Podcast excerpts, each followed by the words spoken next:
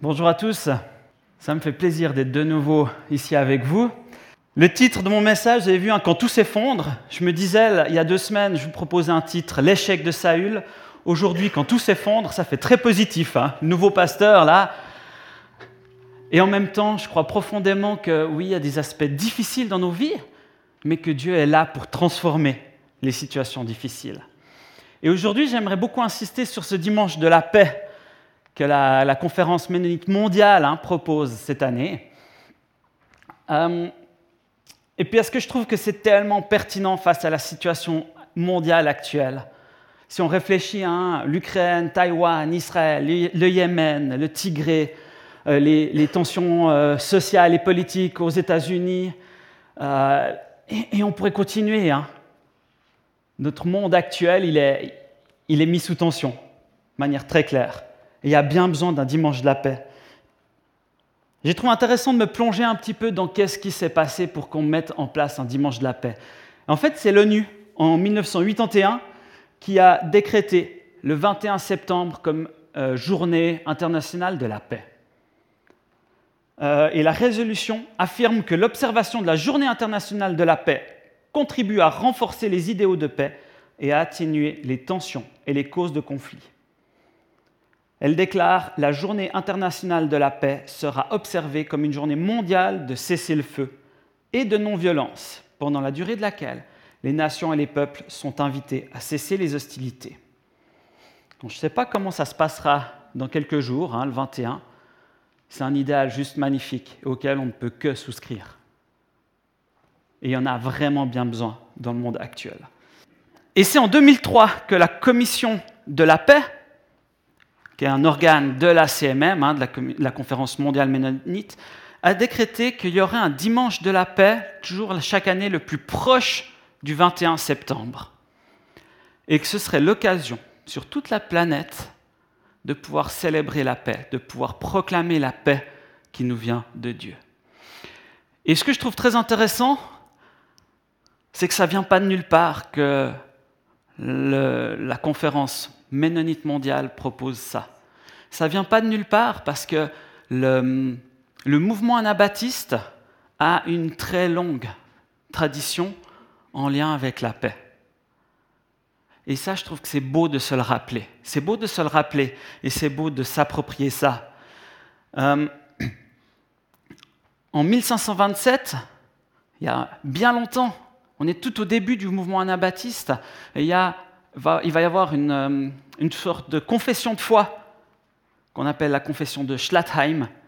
Et à ce moment-là, cette séparation absolue d'avec le mal est proclamée et ça implique très clairement, dans le mouvement anabaptiste à ce moment-là, ça implique ne pas user de violence. La séparation d'avec le mal, ce n'est pas juste s'abstenir de pécher, de faire le mal ou quoi que ce soit, c'est s'abstenir de toute violence. Et cette non-violence est inscrite à la base depuis le début dans l'idée anabaptiste. Et ça, je trouve que c'est très beau et c'est très fort. C'est très fort et, euh, et ça n'a pas été juste une fois comme ça, c'est quelque chose qui est répété encore et encore, hein, qui est pas et qui a perduré encore et encore, euh, cette historique d'accueil, de prendre soin, de prier pour les gens plutôt que de se battre. C'est notamment l'idée hein, de la justice restaurative qu'on retrouve actuellement. Et il y a beaucoup de mouvements anabaptistes qui sont à l'origine de ça. Cette idée de la justice restaurative, c'est un petit peu de se démarquer de la justice telle qu'on l'imagine euh, en général dans la société qui est une justice très rétributive, c'est-à-dire voire punitive. Tu fais quelque chose, eh ben, tu vas assumer les conséquences, tu seras puni pour ça, tu vas devoir aller en prison, tu dois payer, etc. L'idée de la justice restaurative, ça va être de dire, ben, plutôt que de juste être dans la répression, on va chercher à, trouver, mais qu'est-ce qui s'est passé pour en arriver là Et comment est-ce qu'on peut rétablir des relations et ça, je trouve que c'est beau, plutôt que d'utiliser une certaine violence en disant bon, on t'enferme, on fait ci, on fait ça. Ben, on va essayer de, de remettre de la paix dans une situation difficile. Et c'est quelque chose qui est intéressant parce que euh, c'est des notions qui sont maintenant de plus en plus utilisées euh, dans la justice pénale actuellement, euh, notamment avec les notions de, médiation. Et il y aurait d'autres exemples hein, qu'on pourrait prendre de cette tradition anabaptiste de non-violence, d'amener la paix dans ce monde. Et ça, je trouve que c'est intéressant qu'on puisse se l'approprier. Et en même temps, on tombe aujourd'hui sur le week-end du jeûne. Euh, on l'a très bien entendu, hein, c'est une tradition suisse très longue. Et c'est beau, c'est beau de se dire que euh, qu'il y, a, y a eu cette volonté de prendre du temps à part pour Dieu et de prier pour notre pays, de prier pour que le royaume de Dieu avance dans notre pays. Au moment où ça a été mis en place, il y avait des grandes craintes par rapport à... Il y avait la Révolution française qui datait d'il n'y a pas si longtemps. Enfin, il y a tous ces mouvements-là. Il y avait des craintes de dire, mais est-ce qu'on risque une révolution en Suisse? Est-ce qu'on risque quelque chose qui, qui explose en Suisse aussi?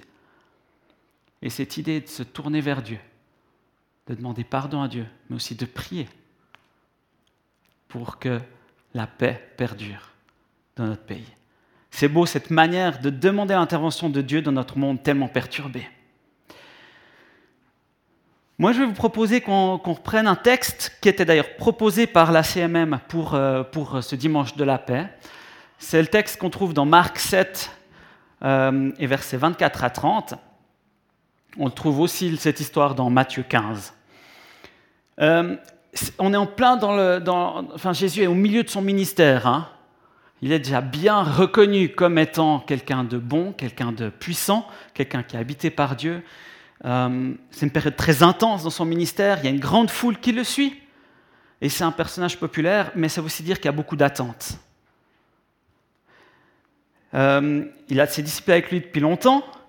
Il est dans la région de Galilée. Et il a vécu des moments très forts. Hein. Il y a eu la multiplication de la nourriture, hein, où il a nourri toute une foule. Euh, il a beaucoup enseigné, il a marché sur l'eau.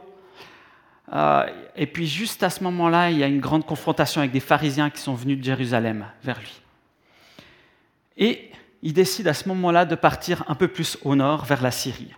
Vous voyez sur la carte, hein, il était déjà au nord d'Israël, vers le lac de Galilée, justement, par là, dans cette région-là et puis il va partir encore un peu plus au nord vers la Syrie. Il a besoin de repos, de calme, et c'est pour ça qu'il va là-bas. On va lire le texte depuis le verset 24. Ensuite, Jésus quitte cet endroit et il va dans la région de Tyr. Il entre dans une maison et il ne veut pas qu'on sache qu'il est là. Mais les gens l'apprennent. En effet, une femme entend parler de Jésus. Cette femme n'est pas juive. Elle est née en Syrie, dans la région de Phénicie. Sa fille a un esprit mauvais en elle.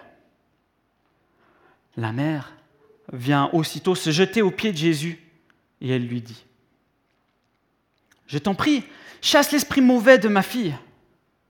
Mais Jésus lui dit, Laisse d'abord les enfants manger leur part. Ce n'est pas bien de prendre la nourriture des enfants et de la jeter aux petits chiens. La femme lui répond, Seigneur, pourtant même les petits chiens mangent les miettes que les enfants laissent tomber sous la table. Et Jésus lui dit, à cause de cette parole, l'esprit mauvais est sorti de ta fille, tu peux rentrer chez toi. La femme rentre chez elle et elle trouve son enfant couché sur le lit l'esprit mauvais est sorti de la fille. Alors, c'est une histoire aussi magnifique que terrible, je trouve. Terrible par la, la violence, quelque part, de la réaction de Jésus, mais magnifique par euh, ce que ça produit dans la vie de cette femme, dans la vie de sa fille, dans la vie de cette famille. Et très interpellant par rapport à ce que nous, on peut imaginer de, de ces périodes difficiles qu'on peut vivre et de notre aspiration à trouver la paix. Avant d'aller plus loin, j'aimerais vous proposer une autre version de cette histoire. C'est dans un film qui s'appelle Coach Carter. Je dis que c'est une autre version de cette histoire parce que je trouve que c'est très, similaire en fait. Coach Carter, c'est, l'histoire de, jeunes dans un, dans une, on dira dans un lycée euh, défavorisé, dans une, dans une région défavorisée aux États-Unis, avec beaucoup de violence dans cette, dans cette euh, région, euh, et peu d'espoir pour sortir de là. Et il y a un, un homme qui va être, euh, Carter, qui va être engagé comme coach de l'équipe de basket. Et il va beaucoup avoir un impact très fort sur la vie de ces jeunes en les poussant non seulement à être excellents au basket, mais excellents scolairement, et en leur montrant qu'il y a un futur qui est possible. Alors, si on peut mettre la vidéo. Quelle est votre peur la plus profonde, Monsieur Cruz? Serait-ce d'être inadéquat? Laissez tomber, Monsieur Cruz. Rentrez chez vous.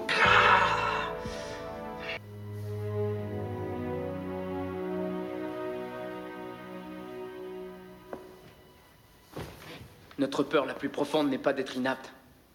Notre peur la plus profonde est d'avoir un pouvoir extrêmement puissant. C'est notre propre lumière et non notre noirceur qui nous effraie le plus. Nous déprécier ne servira jamais le monde, et ce n'est pas une attitude éclairée de se faire plus petit qu'on est, en espérant rassurer les gens qui nous entourent. Nous sommes tous conçus pour briller comme les enfants. Cette gloire n'est pas dans quelques-uns, elle est en nous. Et si nous laissons notre lumière briller, nous donnons inconsciemment aux autres la permission que leur lumière brille. Si nous sommes libérés de notre propre peur, notre présence suffit alors à libérer les autres.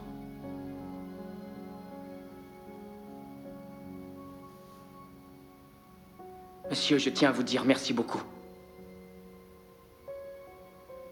Vous m'avez sauvé la vie. Merci, monsieur. Et à vous tous. Alors c'est un film que je ne peux que vous recommander, ça fait partie de mes films préférés depuis des années, parce qu'il est extrêmement fort et extrêmement puissant dans ce message qui est transmis, d'oser croire qu'il y a un futur, un beau futur qui attend, même dans toutes les situations. Le lien entre les deux histoires peut-être n'est pas aussi évident que ça, mais je vais essayer d'éclairer ça au fur et à mesure. hein. Pour moi, il y a une aspiration à la paix une aspiration à la paix, une aspiration au calme dans un monde perturbé, dans un monde corrompu, dans un monde qui est mauvais. Et puis on voit ça déjà, Jésus, qui a besoin de calme, de se reposer, de se ressourcer. Il vient de voir- vivre une période mais très intense, très intense, et il part un peu au-delà des frontières d'Israël, et puis il se dit, mais là, je vais pouvoir être tranquille, je vais pouvoir avoir un moment plus, calme, pouvoir me, me poser, me reposer, me ressourcer. Et en fait, la réalité le rappelle très vite. hein. Les difficultés le rejoignent. Et moi, j'ai des fois presque l'impression qu'il essaie de ne pas s'en préoccuper. Hein. C'est comme si elle n'existait pas. Je crois que c'est dans Matthieu que c'est encore plus fort, hein, où Jésus ne réagit pas, il dit rien. Il dit rien. Comme s'il essayait de ne pas se préoccuper de ce qui le rejoint. Mais ce n'est pas possible c'est pas possible. Il y a cette aspiration à la paix, mais le monde est tel qu'il est. Et, et on peut s'en éloigner par moments, on peut ne plus y penser par moments. Mais les difficultés, les difficultés, les, choses difficiles, les choses pénibles, douloureuses, reviennent frapper à notre porte très vite. Et on ne peut pas ne pas s'en préoccuper. Cette femme, elle est en souffrance. Elle est en souffrance. Et quand on est en souffrance, on aspire à être en paix. Elle vient vers Jésus avec l'attente, l'espérance de la paix et du soulagement. Et puis c'est ça que je trouve très intéressant dans le film Coach Carter. C'est que ces jeunes, je suis convaincu qu'au fond d'eux-mêmes, ils aspirent à la paix.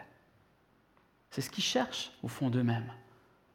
Mais est-ce qu'ils en sont encore conscients qu'il y a peut-être une possibilité d'être en paix quelque part? D'avoir la paix vous comprenez bien que quand je parle de paix, là, je parle de la paix au sens large. Hein. Ce n'est pas juste l'absence de conflit, de guerre, c'est vraiment d'avoir cette paix au fond du cœur. Et en fait, moi, ce que je vois dans cette transformation, dans ce film, c'est que c'est des jeunes qui aspirent à la paix et qui cherchent comment est-ce que je peux être en paix. Alors que tout autour de moi est violent. Tout autour de moi me dit que je ne serai jamais en paix, que je serai toujours dans les difficultés, toujours, toujours. Et on peut les comprendre parce que les difficultés s'accumulent. hein. Dans l'histoire biblique hein, qu'on a lue, on voit qu'il y a tellement de difficultés.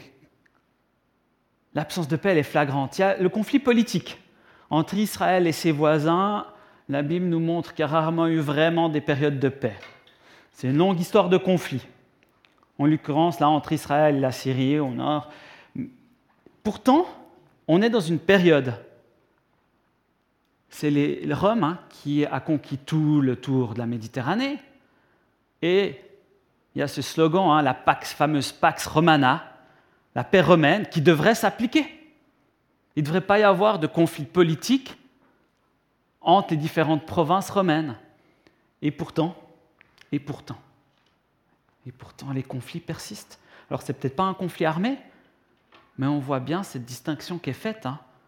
Il va au-delà des frontières d'Israël vers la Syrie. On parle d'une femme euh, de la région de Tyr et de Sidon. Enfin, on voit bien que c'est encore séparé. Et la Bible nous présente bien que ce conflit persistait. Il y a Israël et il y a le reste du monde. Alors oui, on sait que dans l'Ancien Testament, c'était beaucoup hein, cette image de se séparer du mal, etc. N'empêche qu'il y a ce conflit politique qui existe entre deux peuples. Aujourd'hui, ben, c'est assez limpide, hein, cette question du conflit politique. Aujourd'hui, il est limpide, euh, ne serait-ce que si on parle de l'Ukraine, hein, ce conflit entre l'Ukraine et la Russie. Mais si on va dans d'autres pays, dans d'autres régions, on voit en Éthiopie le conflit qu'il y a au Tigré, entre ce peuple euh, tigré et cette ethnie et le, reste du pays. Si on regarde en Israël avec tout ce qui se passe, si on regarde en Chine, entre Taïwan et la Chine, et on pourrait continuer la liste encore très longtemps. Très longtemps. Donc, Coach Carter, est-ce que ça va dans ce côté politique ou pas? Mais il y a toute la question euh, euh, du racisme, de la ségrégation entre noirs et blancs. On voit ces Afro-Américains, cette équipe de basket qui est composée presque exclusivement de, jeunes noirs américains. Et on voit que ces conflits persistent encore. Mais au-delà des aspects politiques, c'est des gens qui souffrent. Hein. On voit une femme cananéenne en province syrienne. Elle a sûrement elle-même vécu ces souffrances d'être une femme étrangère là où elle habite. Est-ce qu'elle s'était sûrement mariée avec quelqu'un qui venait de là-bas? Enfin, je ne sais pas trop. Mais on voit, on imagine sans peine hein, des Russes en Ukraine, des Ukrainiens en Russie, euh, des Arabes en Israël et inversement, euh, des Syriens qui sont pris dans des bombardements. Enfin, c'est des gens qui souffrent au-delà des conflits. Et c'est ça qui est préoccupant. On a le conflit religieux entre juifs et non-juifs. On voit que c'est quelque chose qui est très clairement mis hein, euh, dans le texte. On voit qu'elle est non-juive, cette femme. Et, la position à l'époque hein, des, juifs était très stricte, hein, très fermée, voire très blessante envers les non-juifs. Et on voit que ce sera un enjeu pour les apôtres quand ils euh, vont essayer de, propager l'évangile au-delà d'Israël. Et aujourd'hui, ces conflits religieux, eh ben, on les voit encore beaucoup en Birmanie, entre les bouddhistes et les Rohingyas, euh, en Chine, avec toute la problématique des, Ouïghours, Israël-Palestine, j'en ai parlé, mais aussi entre l'Inde et Pakistan, ce conflit qui dure depuis, depuis des décennies et qui continue à durer. Ce que je veux amener là, ce n'est pas une, une, question de fond sur la croyance en Dieu, c'est plutôt une interpellation sur les gens qui souffrent de ces conflits. Conflit de genre, je ne sais pas si c'est la bonne terminologie, mais c'est une femme non juive qui s'adresse à un homme juif. On voit beaucoup ce thème hein, dans Jean 4 avec Jésus qui va en Samarie et, cette femme qui arrive, et puis Jésus qui va s'adresser à cette femme. Cette difficulté, euh, enfin la répression que les femmes subissent encore dans beaucoup de régions du monde, et parfois encore dans nos pays. Pensez à l'Afghanistan avec tout ce qui se passe actuellement. Depuis une année à peu près, hein, les femmes ont perdu tellement de leurs droits. Et je parle de droits basiques, hein. Droit de sortir, d'aller à l'école, de travailler. Mais on peut penser à tout ce qui est de l'exploitation sexuelle, qui fait des ravages. Et encore plein d'autres difficultés. On voit la maladie. En l'occurrence, dans cette histoire, ben, on voit que c'est un esprit mauvais qui habite cette, euh, cette jeune fille, euh, j'ai pas envie de faire un débat là sur l'origine des maladies spirituelles, pas spirituelles, etc. C'est pas ça que je veux insister. C'est juste que quand on est pris dans la maladie, vivre la paix, c'est quelque chose de terriblement dur pour la personne concernée mais aussi pour les proches. Et on sait qu'il y en a parmi nous qui vivent ces conflits-là, ces difficultés-là, que ce soit parce que vous êtes directement concerné par la maladie ou parce que c'est des proches qui vivent ces difficultés-là. Comment trouver la paix quand on subit ça? Il y a le rejet. Cette femme est rejetée par son peuple, cananéenne non juive, hein, un double rejet. Elle est plus euh, israélite, elle n'est pas juive, mais elle n'est pas non plus syrienne complètement. Enfin, Par les disciples, on voit dans Matthieu 15, 23, qu'ils vont dire à Jésus, mais fais-la partir, débarrasse-nous d'elle. Et quelque part, Jésus lui-même va la rejeter. Hein Je suis venu pour, pour les enfants d'Israël. Elle la traite, Jésus la traite de petit chien. Ce rejet terrible, on va en reparler. Hein. Quand on est rejeté pour une quelconque raison, ça fait mal. Ça fait très mal. Ça fait très mal. Parler de paix dans ce cas-là, c'est très difficile. Et puis il y a une perte de sens, il n'y a plus d'espoir, il n'y a plus rien. Et ça, c'est très fort aussi dans Coach Carter. Il n'y a plus d'espoir. On n'arrive plus à, voir qu'est-ce qui pourrait, comment on pourrait euh, améliorer la situation. J'imagine cette femme, elle a tout essayé. Elle a sûrement allé voir des médecins, elle est allée voir des guérisseurs, elle est allée voir des spécialistes. Aujourd'hui, une femme dans cette situation serait sûrement, aurait sûrement déjà placé son enfant dans une institution. Elle a sûrement essayé de prier déjà. Et elle n'est toujours pas en paix. La paix n'est toujours pas revenue chez elle. Dans Coach Carter, les jeunes, ils ont sûrement vu plein de gens autour d'eux qui ont cherché à avoir la paix, qui ont cherché à sortir de leur situation, mais qui sont toujours bloqués là-dedans. Et ils ne voient plus d'espoir. Ils ne voient plus la possibilité de sortir de leur situation. Et ça, c'est terrible quand la vie n'a plus de sens et, et qu'on ne peut même plus imaginer que la paix peut revenir une fois. Et ça, je pense que c'est valable, quelles que soient les difficultés qu'on vit. Quand on n'arrive plus à croire que la paix peut revenir, c'est terrible. C'est terrible. Il reste plus d'espoir. On ne sait plus ce qu'on est, à quoi on sert. Et il reste toujours un espoir, c'est Jésus. Et c'est ce que cette femme est allée chercher. Elle est allée chercher le dernier espoir qui pouvait lui rester. C'est Jésus. Et ça, c'est tellement fort parce qu'elle a pu entendre parler de Jésus. Elle a pu entendre parler de Jésus. Et je souhaite tellement que les personnes qui vivent, quelle que soit la difficulté qu'on a vue avant, mais qu'ils puissent encore croire qu'il y a cet espoir en Jésus. Et pour moi, ça, m'amène au point tellement essentiel, se tourner vers Dieu. Se tourner vers Dieu, avec ce verset très fort, qui fait partie de mes versets préférés dans 2 Chroniques 20, 12. Nous ne savons que faire, mais nos yeux sont sur toi. Et j'aime tellement ce verset parce qu'il me parle énormément. Euh, on est dans une situation où c'était... Euh, je ne sais plus qui était roi de Juda. Je l'ai noté, mais je l'ai noté faux, donc euh, je ne sais plus. Je vous laisserai chercher dans 2 Chroniques 20 quel était le roi de Juda. Mais c'est une histoire, une période sombre. C'est une période sombre où euh, ils sont attaqués de toutes parts, de tous les côtés. Et c'est un jeune roi qui cherche à faire le bien, qui cherche à se tourner vers Dieu, à amener les gens vers Dieu. Mais quelque part, ils sont submergés par, euh, par les difficultés, ils sont submergés par la guerre. Josaphat, merci. Ils se sont submergés. Et il a cette prière magnifique. Nous ne savons que faire, mais nos yeux sont sur toi. Et combien de fois moi-même dans ma vie, j'ai pu dire ça, mais je ne sais pas quoi faire, Seigneur. Mais je vais me tourner vers toi. Je ne sais pas quoi faire, mais je vais me tourner vers toi. Et je trouve tellement fort de la part de cette femme qui entend parler de Jésus Elle a sûrement entendu parler qu'il a fait des miracles, elle a entendu parler qu'il dit des choses incroyables, qu'il fait du bien autour de lui, qu'il dit des choses belles. Puis elle s'est sûrement dit, il est en Israël, il ne va jamais venir par chez moi. C'est fichu pour moi. C'est fichu pour moi.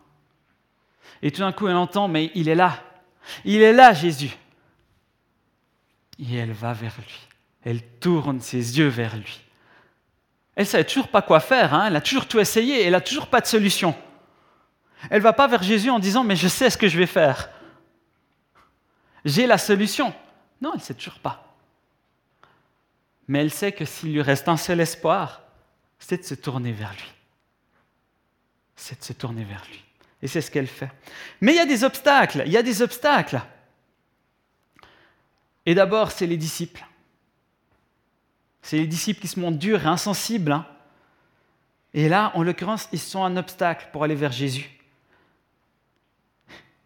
Hein, dans Matthieu 15, 23, les disciples s'approchent de Jésus et lui disent Fais partir cette femme, elle n'arrête pas de crier derrière nous. Alors je ne sais pas ce qu'il voulait dire par là. Hein. Peut-être qu'il voulait dire Mais accorde-lui ce qu'elle veut, comme ça après on n'en parle plus. Peut-être qu'il voulait dire Mais fais quelque chose, on s'en fout quoi, mais qu'elle nous laisse en paix. Nous, on a la paix, on a besoin de cette paix parce que ça a été hyper intensif, on n'a pas arrêté de bosser. On a besoin d'être en paix. Débarrasse-nous d'elle. On n'en peut plus. On n'en peut plus. Je pense que vous voyez là où je veux en venir. Hein. Bien souvent, on va chercher le statu quo. Chacun reste à sa place, surtout ne pas faire de vagues, surtout ne pas trop déranger. Qu'on puisse rester dans notre paix, bien tranquille. Bien tranquille.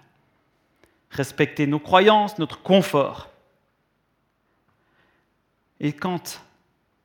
Euh, enfin, comment dire ça? Voyez où j'en veux en venir Combien de fois on est ses disciples nous-mêmes? On est ses disciples.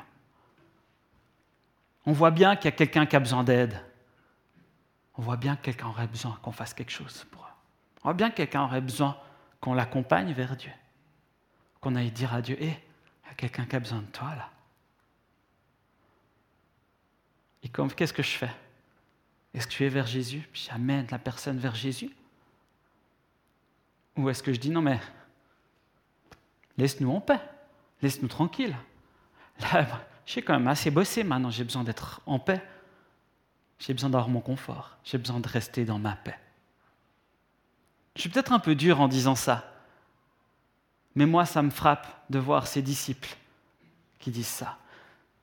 Donc, Coach Carter, il y a même les parents qui vont être comme ça.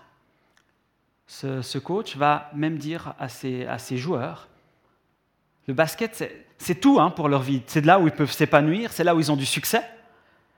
Et ce coach va leur dire, ben, vous pouvez jouer au basket, vous pouvez venir jouer, tant que vous suivez les cours et que vous avez votre moyenne au cours.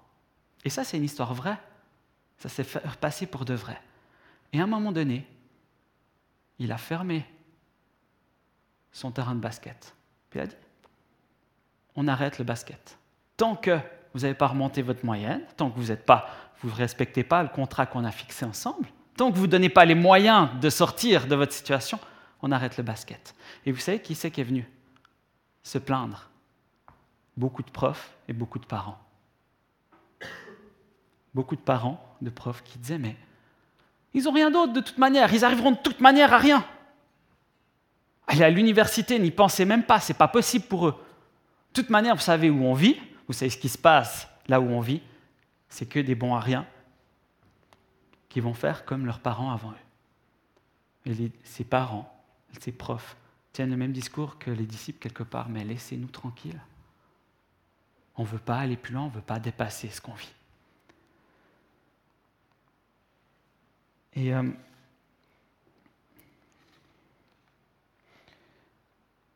Et quand quelqu'un cherche à sortir de sa situation, quand quelqu'un cherche à venir demander à Dieu de changer quelque chose, ça peut bouleverser, ça peut déranger. Et c'est là que le discours du jeune, dans l'extrait que je vous ai montré, est tellement fort. Quand il se rend compte de dire, bah, c'est pas tant que ça la situation difficile qui fait peur, c'est peut-être l'idée de pouvoir en sortir. Et ça, c'est le deuxième obstacle qui est très fort dans, le texte biblique, mais aussi dans Coach Carter. C'est moi-même qui peut être un obstacle pour laisser Dieu agir et faire ce qu'il a à faire, pour croire qu'un espoir est possible. Donc Coach Carter, c'est flagrant. avec ce discours magnifique que ce jeune va dire, mais c'est ma, propre lumière qui me fait peur.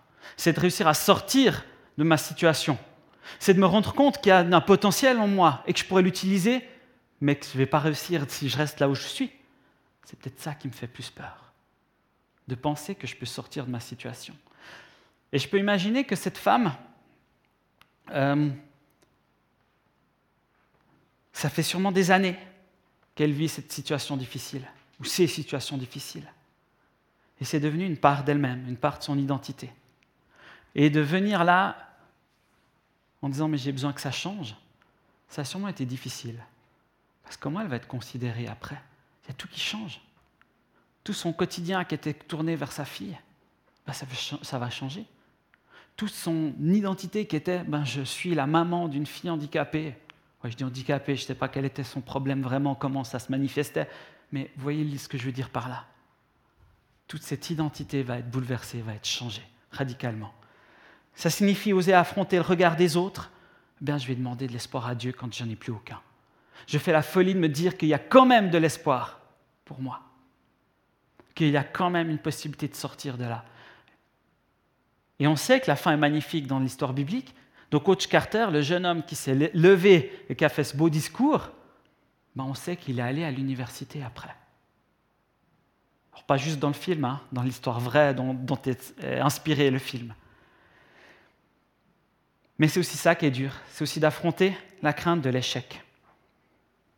Cette femme, combien de fois elle, a sûrement combien de réunions de prière Je n'ose pas imaginer. Et encore une fois, être confrontée à ben non, ça n'a pas marché. Ça fait peur. Ça fait peur. J'aimerais espérer, mais j'ai peur qu'en fait tout soit réduit à néant après ça. Oser sortir de ma position, eh ben, ce n'est pas si évident. C'est pas si évident. D'oser aller vers Jésus quand je suis dans une situation désespérée comme ça, ce n'est pas forcément si évident. Et pourtant, c'est la seule solution. Et cette femme, dont on ne sait même pas le nom, hein, elle a dû se battre. Et pourtant, elle n'avait sûrement plus aucune énergie pour se battre. Mais elle a dû se battre pour sortir de sa situation, pour oser demander à Dieu de la bénir, demander la guérison à Dieu. Elle s'est battue pour obtenir la paix, pour arriver au soulagement. Et là aussi, ça me fait penser à tellement d'histoires de, migrants qu'on a pu entendre. On a sûrement tous entendu ces parcours, mais terriblement difficiles, terriblement longs, de ces migrants qui viennent rechercher la paix chez nous et qui affrontent des situations dramatiques euh, sur leur trajet, sur leur parcours. Euh, elle s'est battue pour obtenir quelque chose. Et, et ce que j'aime voir, c'est qu'elle s'est battue pour ça en déjà en osant aller vers Jésus, en osant lui dire, mais viens faire quelque chose. Et elle ne s'est pas découragée. Pourtant, moi, j'aurais pu hein, me décourager quand je vais vers Jésus, si j'imagine que je vais vers Jésus et que je peux me faire recevoir comme elle s'est fait recevoir. Je ne suis pas sûr que j'aurais osé persévérer. Si on, me traitait de petit chien quand je vais vers Jésus, je ne suis pas sûr que j'oserais persévérer. Et pourtant, je pense que c'est là le sens pourquoi Jésus elle a répondu comme ça. Il savait qu'elle avait besoin de se battre et d'obtenir, elle, cette valorisation. À la fin, Jésus allait dire, mais oui, waouh, parce que tu as dit ça, parce que tu t'es battu de cette manière, bah, tu vas obtenir ce que tu veux parce que tu t'es battu de cette manière. Et je crois profondément que c'était là où Jésus voulait l'amener. Ce n'était pas juste qu'elle puisse venir, puis c'est bon, tout va bien, il n'y a pas de problème. C'est qu'elle puisse aller au bout de son cheminement. Et son cheminement, il l'amène à dire, mais ok, moi je suis rien, mais toi tu peux guérir ma fille. Et je crois que Jésus voulait l'amener là. Et c'est juste magnifique, hein elle obtient la valorisation pour ce qu'elle est, pour sa foi, et ce n'est pas juste de la pitié. C'est un rétablissement complet de cette situation-là. Et pour moi, ça m'interpelle sur comment est-ce que je vais au bout de ma foi pour faire confiance à Dieu. Comment est-ce que je persévère jusqu'au bout quand je vais vers Dieu? Est-ce que je m'arrête dès qu'il y a un conflit, dès qu'il y a une difficulté, dès que les choses ne vont pas comme j'avais imaginé? Ou est-ce que je vais persévérer jusqu'au bout?